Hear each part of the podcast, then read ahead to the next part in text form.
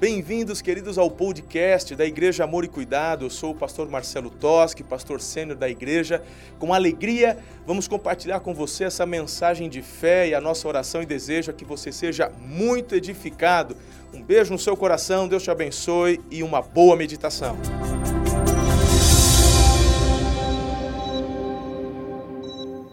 Só quem está feliz com Jesus dá um grito, um aplauso ao Senhor aí, se movimenta, faz alguma coisa. Aleluia! É muito bom servir a Jesus. É muito bom servir a Jesus, é muito bom estar com Ele, estar nessa família linda, família amor e cuidado. Uau! Nós estamos numa série de mensagens, a igreja que sou. Quem é a igreja? Uau! Eu sou a igreja. E estamos entendendo um pouquinho do que queremos ser, um pouquinho de quais são os nossos valores, qual a nossa missão, a nossa visão, os propósitos que nos levam a continuar a perseverar em Cristo, a cultura que precisamos ter como igreja. Né? Nessa série de mensagens já falamos sobre o nome da nossa igreja, né? Amor e cuidado, qual é a base do nome da nossa igreja. Falamos sobre cultura de adoração. Semana passada, cultura da igreja nos lares. E hoje, cultura do discipulado. Mais uma pecinha para o nosso quebra-cabeças aqui. De pouco em pouco nós vamos montando. Opa! Quase deu errado. Para você que quer acompanhar conosco em casa também, temos as pecinhas em tamanho miniatura, você pode pegar lá na bookstore ou na loja C, pode montar teu quadro lá em casa e aí você pode colocar, sempre lembrar atrás tem as marcas, ó a marca, um versículo, para você nunca se esquecer quais são as marcas da igreja que você é, a igreja que você faz parte, a igreja que vai levar a revolução do amor para a nossa nação e para as nações em nome de Jesus. Amém? Vamos orar antes de começar a palavra dessa noite? Feche seus olhos, fale com Deus nesse momento. Busque ao Senhor.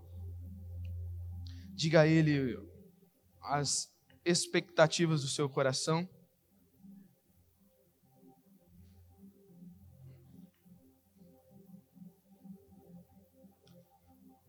Ore por você, ore por quem está do teu lado, ore por mim. Tem um tempo agora de busca ao Senhor.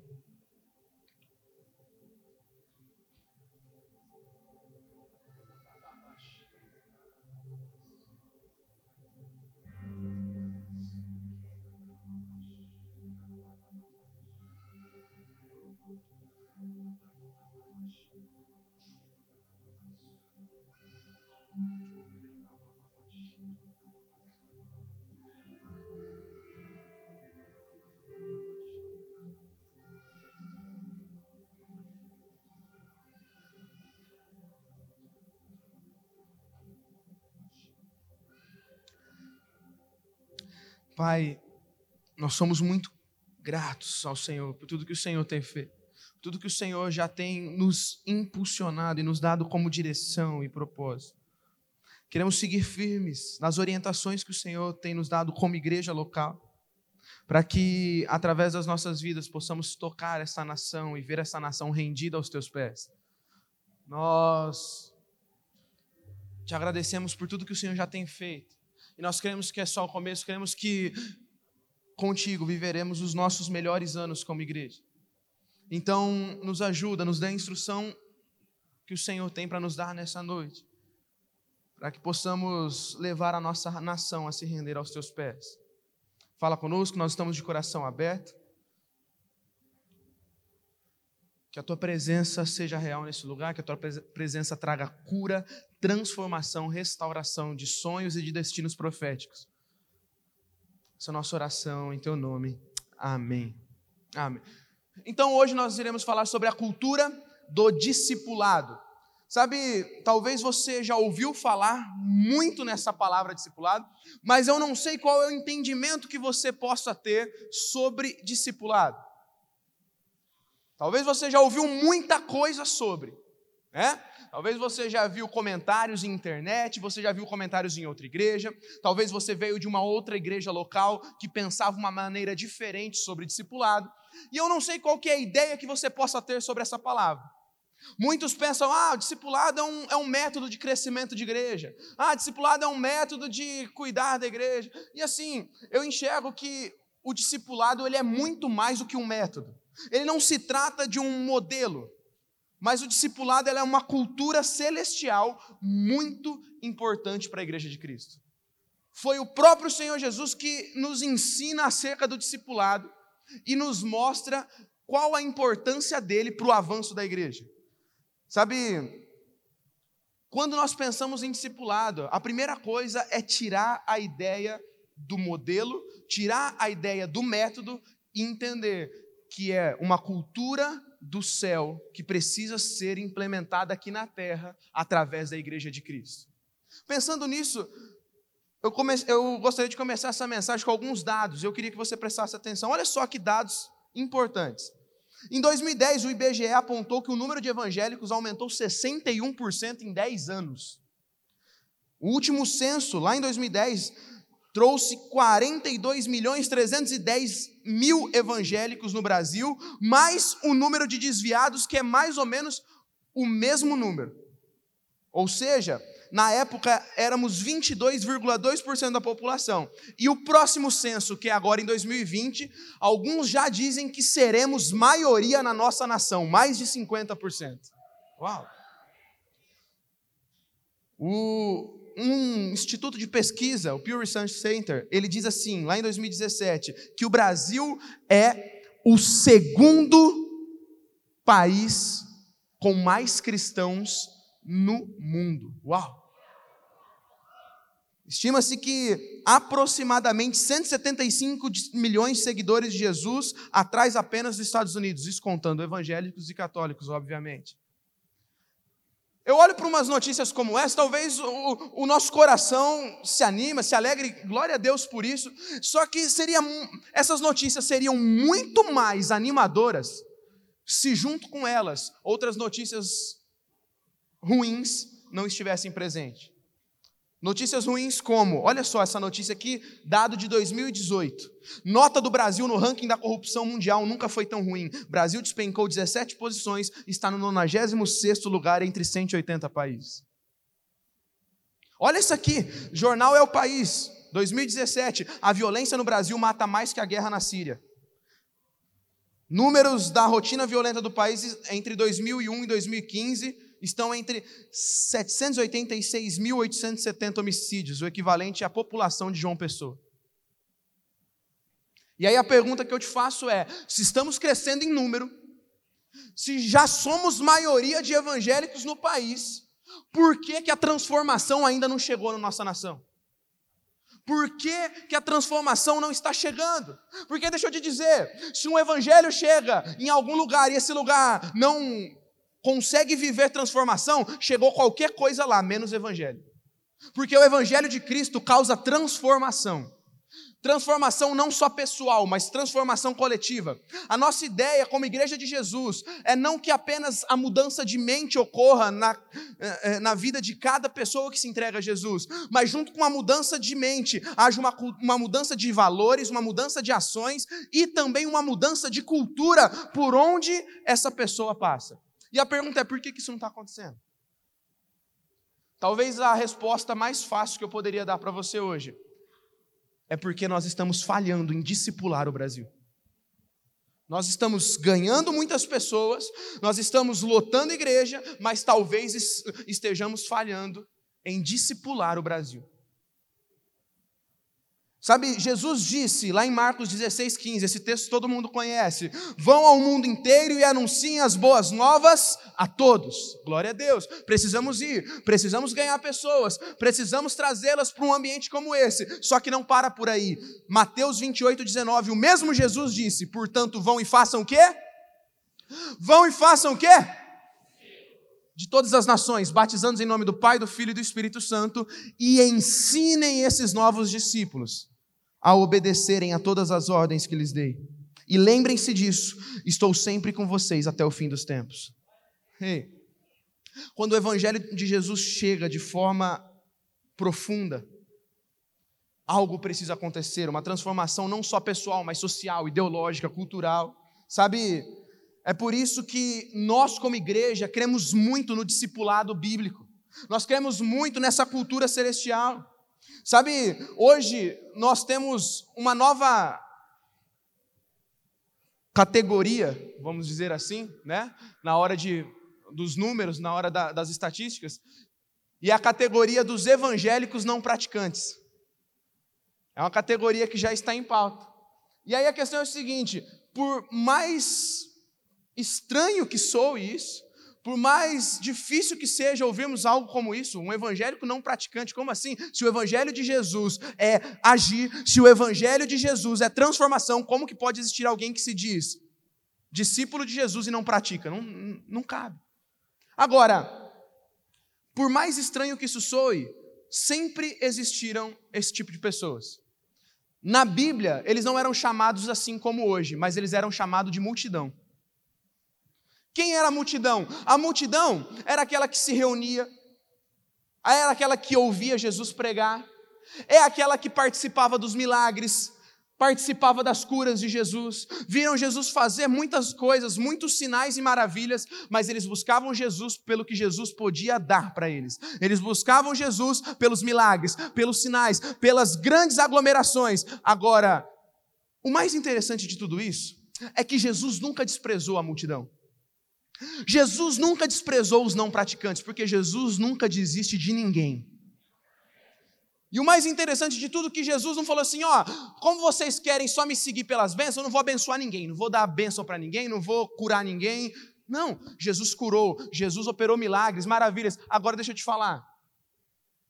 Existiram alguns naquela época que entenderam que o chamado de Jesus não era só para a multidão, e esses tiveram o privilégio de sentar à mesa com Jesus e ouvir os segredos do coração dele. Sabe o que eu estou dizendo para você? É que o chamado de Jesus para a tua vida e para a minha vida não é de ficar na multidão.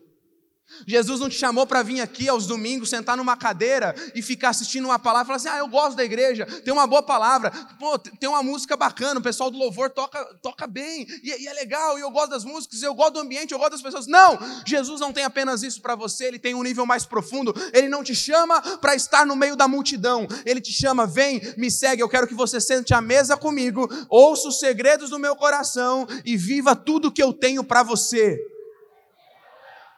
Jesus nunca te desprezará por estar na multidão, mas aí não é o seu lugar. O seu lugar é sendo discípulo de Jesus. Sabe, ser discípulo é ser um seguidor. Tornar-se um discípulo de Jesus consiste simplesmente em obedecer o seu chamado para segui-lo. Quando Jesus chama os seus primeiros discípulos, eu creio que eles não entendiam a profundidade do que eles estavam fazendo.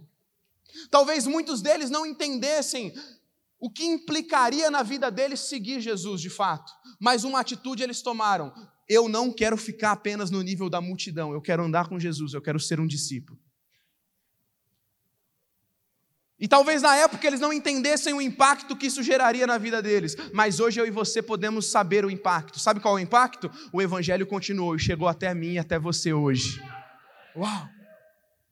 Sabe por quê? O discípulo ele segue, e é impossível ser discípulo ou seguidor de alguém e não acabar ficando parecido com aquela pessoa. Lucas 6:40, Jesus disse: "O discípulo não está acima do mestre, mas todo aquele que for bem preparado será como o seu mestre". Ei, esse é o ponto central de se tornar um discípulo de Jesus. Se seguimos Ele, se decidimos sair da multidão e nos tornar discípulos, nos tornamos cada dia mais parecidos com Jesus. E esse é o plano celestial para mim e para você. Esse é o ponto central. Sabe, ser um discípulo não é apenas ser um seguidor, mas ser discípulo é ser filho. É ser filho. Sabe, essa falha do discipulado, talvez dentro da igreja de Cristo, tem gerado uma geração de órfãos. Cristãos que vêm para a igreja, assistem um culto toda semana, mas ainda são órfãos espirituais. E o órfão fere. Por exemplo, alguns, algumas semanas atrás você ouviu sobre Judá. Judá foi um camarada que, por conta de uma paternidade muito mal resolvida com seu pai, ele fere os sonhos do seu irmão, porque pessoas feridas ferem. E aí é por isso que muitas vezes o número de convertidos tem aumentado, mas a transformação não aumenta. Por quê? Porque as pessoas estão feridas. Em vez de curar, promovem mais feridas ainda. O órfão, além de ferir, ele se torna rebelde. O que dizer de Absalão? Absalão foi filho de Davi e, por uma paternidade também mal resolvida, foi lá e quis dividir o reino, se tornou um rebelde. Se tornou um rebelde. A rebeldia, essa competição entre geração, filho competindo com pai, pai competindo com filho, é um negócio que só acontece onde não há um ambiente de paternidade real, um ambiente de discipulado. É uma batalha entre gerações que tem que acabar dentro da igreja. É por isso que muitas vezes não alcançamos transformação em todas as áreas da sociedade e com todas as gerações. A Coreia do Sul foi um país que viveu um avivamento extraordinário. Todos os anos, a nossa equipe da igreja, alguém vai para lá. Estive lá dois anos atrás, pastor Haldman e pastor Marcos estiveram agora, mês passado lá. E a Coreia do Sul foi um país que viveu um avivamento extraordinário. Um país que viveu transformação, um país que as pessoas passavam fome há 60, 70 anos atrás, e de repente um grande avivamento se torna uma potência mundial. Só que hoje, eles dizem que a Coreia já está em curva decrescente no avivamento. Tudo que eles viveram já está passando, e hoje os jovens são minoria dentro da igreja. E aí você pode se perguntar por que, que aquele avivamento tão grande parou? Falha no discipulado. Falha no discipulado. Houve uma queda de braço entre as gerações. As gerações não entenderam que não estamos para competir com a geração anterior ou posterior. Nós somos chamados para honrar aqueles que vieram antes de nós e impulsionar aqueles que virão depois para o seu propósito. Foi isso que aconteceu na Coreia. A geração anterior não soube tocar o coração da nova geração. E o coração da nova geração se fechou para honrar a geração que veio antes. E sabe o que aconteceu? O avivamento acabou. O avivamento está acabando.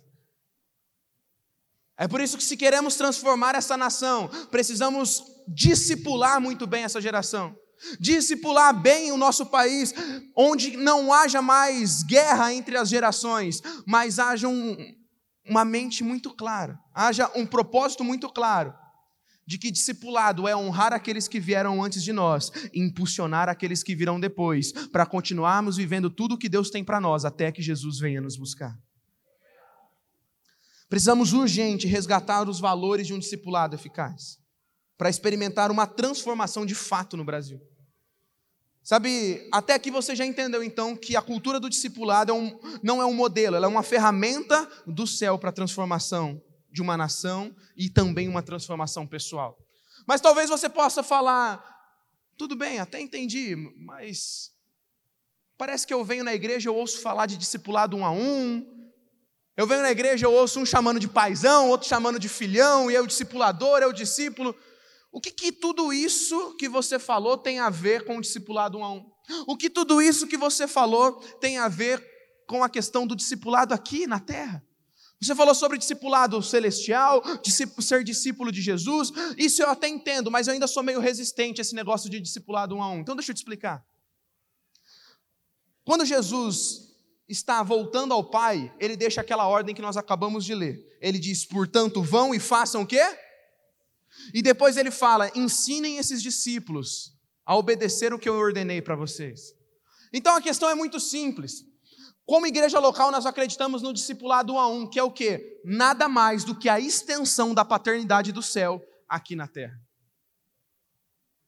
O que Jesus fala é o seguinte: ó, enquanto eu estive com vocês, eu trouxe alguns de vocês para perto, aqueles que não quiseram se contentar com multidão vieram comigo, se tornaram discípulos, sentaram à mesa, eu ensinei vocês a obedecer os mandamentos, eu ensinei vocês a andar da forma certa, agora eu vou subir, mas a missão de vocês continua. Continua. Vocês vão trazer para perto aqueles discípulos que vocês vão fazer, aquelas pessoas que vocês vão ganhar, e vocês vão ser uma extensão da paternidade do céu aqui na terra, ensinando eles a obedecer e causando uma transformação coletiva em todo o corpo de Cristo. Consegue entender? É isso. É isso. Então, quando nós pensamos no discipulado um a um, quais são as marcas que torna ele eficaz para que ele seja como o discipulado celestial, para que ele seja um, uma ferramenta do céu para transformar realidades. Olha só, eu vou dizer para você algumas marcas do discipulado eficaz. A primeira coisa é que o discipulado eficaz ele leva filhos a se tornarem maduros. Lá em Colossenses, capítulo 1, versículo 28. Portanto, proclamamos a Cristo, advertindo a todos e ensinando a cada um com toda sabedoria, para apresentá-los maduros em Cristo. Esse maduros em Cristo, no original a palavra é teleios, que fala também acerca de alguém adulto ou maior de idade. Nós também vemos outras referências na Bíblia falando sobre os ruiós, os ruiós são os filhos maduros de Deus. Sabe, o discipulado, ele não é uma obrigação. O discipulado, como extensão do céu na terra, é uma ferramenta que o Senhor nos dá para transformar os seus filhos, crianças que acabaram de nascer de novo, em filhos maduros. Para que uma transformação aconteça na nossa nação, nós precisamos de filhos de Deus que sejam maduros na fé. O discipulado é uma ferramenta que o Senhor Jesus nos dá para que não aconteça de pessoas simplesmente serem simpatizantes, frequentarem uma igreja durante um, dois, três anos e continuarem vivendo o mesmo estilo de vida que viviam lá atrás. É até compreensível que uma criança cometa erros básicos. É até compreensível que uma criança muitas vezes não consiga mudar a sua postura e a sua atitude. Mas quando um pai investe num filho para que ele se torne maduro, é para que ele mude as suas atitudes, mude a sua mente, mude seu, a sua forma de falar, mude a sua forma de agir. É isso que Deus espera dos seus filhos.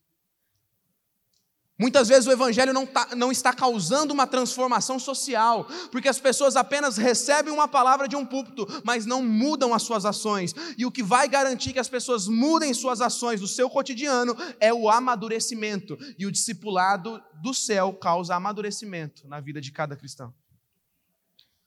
Sabe, no texto que nós acabamos de ler, Paulo ele fala que com sabedoria ele proclama, adverte e ensina, a fim do quê?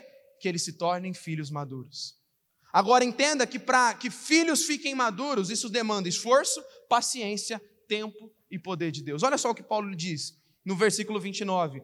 Por isso, trabalhe e luto com tanto esforço na dependência de seu poder que atua em mim. É, não é fácil. Não é fácil crescer. Não é fácil para o filho nem para o pai. Demanda esforço, trabalho, paciência e poder de Deus na vida do pai. E demanda do filho vontade de querer crescer, vontade de querer se tornar um filho maduro, vontade de querer sair do raso, vontade de querer sair da multidão e se tornar um seguidor de Jesus realmente. Sabe o que mais? O discipulado eficaz, o discipulado bíblico, ele se preocupa em servir e não em ser servido. Uau! Olha o que Paulo fala em Colossenses 2, versículo 1 e 2. Quero que saibam quantas lutas tenho enfrentado por causa de vocês e dos que estão em Laodiceia, e por muitos que não me conhecem pessoalmente. Uau! O que Paulo está ensinando é: ei, eu estou enfrentando lutas por vocês, porque o meu desejo é que eu possa servi-los, principalmente sustentando vocês em oração e servindo vocês, os levando para a maturidade. Talvez você esteja aqui nessa noite já seja muito machucado com o que você ouviu falar sobre discipulado. Porque tem gente, tem muita gente entendendo o discipulado de uma forma totalmente errada. E eu não sei que tipo de Bíblia esse pessoal está lendo. E aí o pessoal entende o discipulado não como cultura celestial e como modelo, e aí começam os absurdos, onde é o discipulador que exige honra, onde é o discipulador que quer mandar no discípulo. Como que você tomou essa atitude e não me comunicou? Por que você não pediu isso para mim? E não que esteja errado em perguntar algo para o discipulador, mas isso tem que partir do coração do discípulo e não com uma ordem obrigatória do discipulador. Aí é absurdos, né, que a gente vê por aí. Do discipulador que tem que ganhar dinheiro do discípulo, o discípulo tem que ofertar na vida do discipulador, né? E tem por aí, né? E os absurdos continuam, mas vamos deixar os absurdos de lado e entender a visão celestial. Ei, é o contrário. É o contrário. Os filhos honram os pais porque são gratos a eles. Mas a atitude do pai é de servir, impulsionar o seu filho. Não é à toa que Jesus Em um dos últimos momentos que ele passa com seus discípulos, sabe o que, ele faz? Ele pega uma vasilha, ele ajoelha, dá os seus pés, que eu quero lavar os pés de vocês aqui. Pedro fala assim: Ei, não, eu não admito o senhor lavar meu pé, eu, o senhor é meu mestre. Ei, Pedro, se você não deixar eu fazer isso, você não tem parte comigo, porque é para isso que eu vim, é para servir. E talvez essa possa parecer a atitude máxima de serviço que Jesus prestou aos seus discípulos. Mas eu entendo que, por exemplo, em João 17,15, Jesus fala: Eu não rogo, Pai, para que os tires do mundo, mas que os proteja do maligno. Além de lavar, lavar os pés, Jesus protegeu os seus discípulos através da oração. E talvez esse seja o maior serviço que você pode prestar a um filho: protegê-lo em oração, proteger o seu destino profético, amá-lo, cuidá-lo, fazer com que eles se tornem maduros. Sabe o que é mais? Um discipulado eficaz impulsiona o discípulo para o seu destino profético. Olha só o que Paulo fala em Colossenses 2, ainda no verso 2 e no 3. Que eles sejam encorajados e unidos por fortes laços de amor e tenham plena certeza que entendem o segredo de Deus, que é o próprio Cristo. Neles estão escondidos todos os tesouros de sabedoria e conhecimento. Uau! Sabe o que Paulo está falando? Ei, eu quero encorajar vocês para que vocês permaneçam unidos e descubram os segredos do coração do Pai. Esses segredos, é, um deles se chama Jesus Cristo e é Ele que quer levar vocês para viverem tudo que Ele tem preparado. Então, ei, você precisa ir para o teu destino profético. Você precisa ser impulsionado e dentro do discipulado isso pode acontecer. Porque o discipulado bíblico é aquele que o discipulador nunca desiste. O discipulado bíblico é aquele que se torna uma paternidade real, porque é a extensão da paternidade dos céus. E um pai nunca desiste dos seus filhos, mas um pai impulsiona os seus filhos ao seu destino profético. Então, sempre que seus filhos estão disponíveis e querem isso, eles apenas esperam crescer com aquele pai, para que aquele pai leve eles a viver tudo que eles têm sonhado. Sabe, a Bíblia fala lá em Gálatas se eu não me engano, no versículo, no capítulo 4, que até que o filho seja maior de idade, ele pode ter qualquer promessa, qualquer herança, mas ele não está apto para assumir e tomar posse daquela herança. Mas quando ele se torna um filho maduro, ele pode tomar posse dessa promessa. Tem muitas pessoas que não estão tomando posse dessa promessa porque ainda não estão maduros, e você vê que agora esses pontos se conectam. Porque quando um discípulo está disposto a se tornar maduro, é esse discipulador que vai impulsionar ele para o destino profético, para se tornar maduro e alcançar as promessas do Pai para ele. Uau. Sabe, o discipulado eficaz, ele também passa o bastão. Colossenses 2, agora versículo 5, Paulo diz: Pois embora eu esteja longe, meu coração está com vocês, e eu me alegro de que estejam vivendo como devem e de que sua fé em Cristo seja forte. Uau. O que Paulo está falando aqui é o seguinte: ó, eu estou longe agora, mas eu me alegro ver em como vocês continuam crescendo, porque o que Paulo fazia é o seguinte: ele chegava numa cidade, ele estabelecia uma igreja, ele formava a liderança e ele falava: Ó, tchau, agora estou indo, fica com vocês. Mas Paulo, você é o cara, deixa... não, fica aqui com a gente, não vai embora, não. Ei, Continua, está na hora de eu passar o bastão e continuar a missão que o Senhor me tem dado. É mais ou menos o que Jesus fez com seus discípulos. Jesus ele vem, ele opera milagres, ele opera sinais, ele opera maravilhas e em um dos últimos dias dele ele fala o seguinte, ó, tô indo para o meu pai, vocês farão obras maiores. Pode continuar. Jesus, você está de brincadeira. Como fazer obras maiores? Como continuar sem o Senhor? Estou indo, está na hora de eu passar o bastão, eu vou para o meu pai, mas vocês farão obras maiores, isso está sobre a nossa igreja. Essa promessa de Jesus está sobre você, igreja. Você fará obras maiores. Mas para fazer obras maiores, precisamos sair da multidão, nos tornar discípulos e continuar entendendo o que o Senhor tem para nós. E é por isso que um discipulado eficaz sabe a hora de passar o bastão. Em último lugar, um discipulado eficaz traz cura esse texto é muito forte. Tiago, capítulo 5, versículo 16. Portanto, confessem seus pecados uns aos outros e orem uns pelos outros para serem curados. A oração de um justo tem grande poder e produz grandes resultados. Confessem seus pecados a quem? A quem? Ah. Porque tem gente que fala assim: ah, mas esse negócio de confessar pecado aí está errado. Primeiro, que se você confessar a tentação e abrir o seu coração, prestar, a, prestar contas a alguém, você vai evitar de ter que confessar pecado. E o segundo que é bíblico, quando você presta contas a alguém, quando você não vive sozinho, quando você abre o teu coração e rasga o teu coração, você recebe cura. Cura. Sabe, é a cura no discipulado que nos faz crescer e não nos contentar em ser apenas multidão. É por isso que muitas vezes a sociedade não é transformada, porque as pessoas não são discipuladas. Quando não são discipuladas, elas não alcançam a cura e continuam ferindo umas às outras, porque pessoas feridas ferem, mas pessoas curadas curam. Quando entendemos o discipulado bíblico e fomos curados individualmente, cada um de nós irá curar outras pessoas, iremos ver a nossa nação verdadeiramente se rendendo a Jesus. Sabe, é por isso que temos ferramentas poderosas do céu como discipulado aqui, como o nosso ministério novo de 30 semanas. Porque pessoas curadas, a, a, cada pessoa que for curada nessa casa vai ser responsável por um novo grande ministério, um propósito do céu aqui. Entenda que o papel do discipulado bíblico, o papel dessa cultura celestial, é transformar a tua vida pessoal e te empoderar, te impulsionar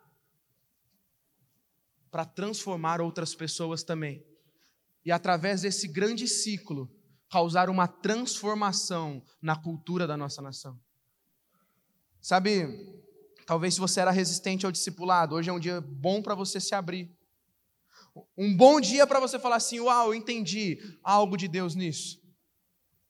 Sabe, hoje você pode dizer: É verdade, eu preciso de ajuda, eu não posso andar sozinho. É tempo de vermos a nossa nação bem discipulada e totalmente rendida a Jesus. Precisamos fazer discípulos, precisamos discipular nações. Sabe, hoje é uma noite onde você pode dizer: Eu quero sair da multidão e eu quero me tornar um discípulo, porque só me tornando um discípulo eu vou viver tudo que Deus tem para mim. Espero que você tenha sido muito edificado com essa palavra. Não se esqueça de inscrever-se aqui no podcast e também no canal do YouTube e nos seguir em todas as redes sociais para manter-se informado de tudo que acontece aqui nas igrejas Amor e Cuidado. Um grande abraço, até a próxima, um beijo no seu coração.